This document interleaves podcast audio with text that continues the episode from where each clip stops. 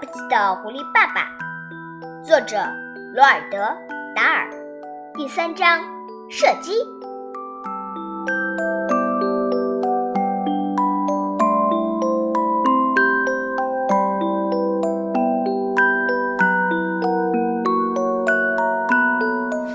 哎，亲爱的，狐狸先生说：“今天晚上吃什么呢？”我想咱们今晚就吃只鸭子吧，狐狸太太说。如果你愿意的话，就弄两只肥鸭来，咱们两个吃一只，孩子们吃一只。嗯，就吃鸭子吧，狐狸先生说。邦斯的鸭子是最好的，那可要小心呀，狐狸太太说。亲爱的，我在一英里之外就能闻到那些蠢货的气味，我甚至能通过气味分辨出他们谁是谁。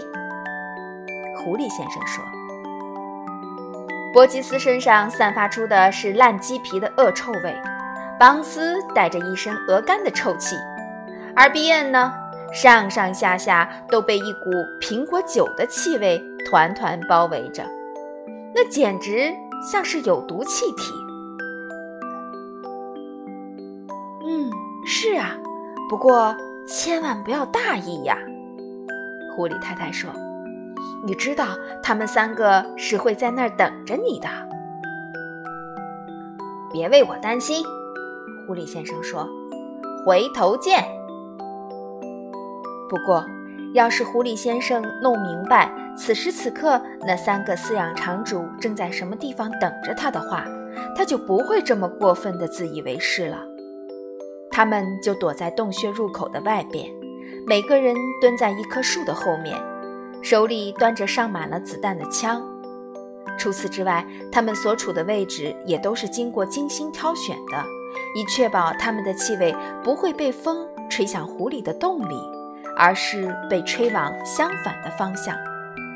它们的气味是无法被狐狸闻出来的。狐狸先生匍匐着身子，沿着黑暗的地道爬到洞口。他把自己那张英俊的长脸伸到外边，在夜晚的空气中嗅了嗅。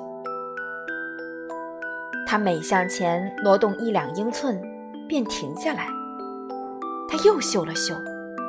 每当他从洞里出来的时候，他总是特别小心。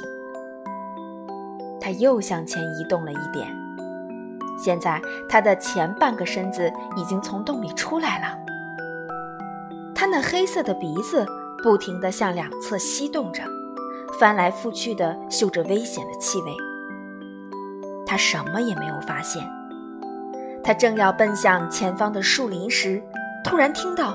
或者说是感觉到一点声音，那是轻微的沙沙声，好像是什么人在一堆干树叶中轻轻地移动了一下脚。狐狸先生的身子紧紧地贴着地面，一动不动，两只耳朵竖了起来。他等了好长时间，但没有再听到什么声音。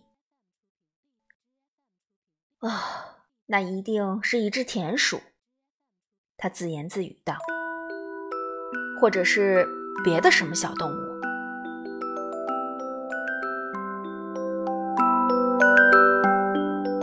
他又向洞外爬出了一点儿，然后又爬出了一点儿。他现在差不多整个身子都露在外边了。他小心翼翼地向四周看了最后一眼。树林里一片漆黑，静悄悄的。月亮在天空中的某个地方闪闪发光。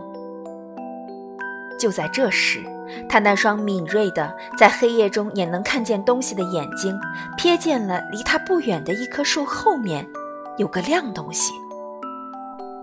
那是月光照在某个表面光亮的东西上而被反射出来的一个银色小光斑。狐狸先生一动不动地趴在地上看着他。那到底是什么东西呢？现在它动起来了，它一点一点的抬高。天哪，那是一根枪管！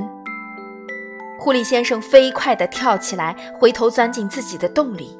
就在这一瞬间，他周围的整个森林里仿佛炸开了锅，砰砰砰砰砰砰！从三支枪管里发出的烟雾在夜空中向上飘去。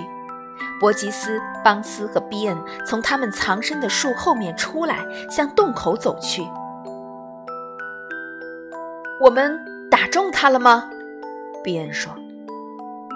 他们之中的一个人用手电筒照着洞口，在手电筒照到的一圈光亮中，只看见地上有一截血迹斑斑、残破不堪的狐狸尾巴。比恩把它拾了起来。我们得到了尾巴，却没逮住狐狸。他说着，把这东西扔到一边去了。真该死！波基斯说道：“我们的枪开得太晚了，我们该在他一探头的时候就开枪。那这样他就不会把头探出来了。”邦斯说道。比恩从口袋里掏出一个小酒瓶。喝了一大口苹果酒，然后他说：“至少要用三天的时间才会饿得他再出来。我可不想坐在这里等着他。咱们把他挖出来吧。”波吉斯说：“你说的有道理。我们可以花几个小时的时间把它挖出来。我们知道它在哪儿。我估计他们全家都住在那个洞里。”邦斯说道。那我们可要走运了，去拿铁锹来。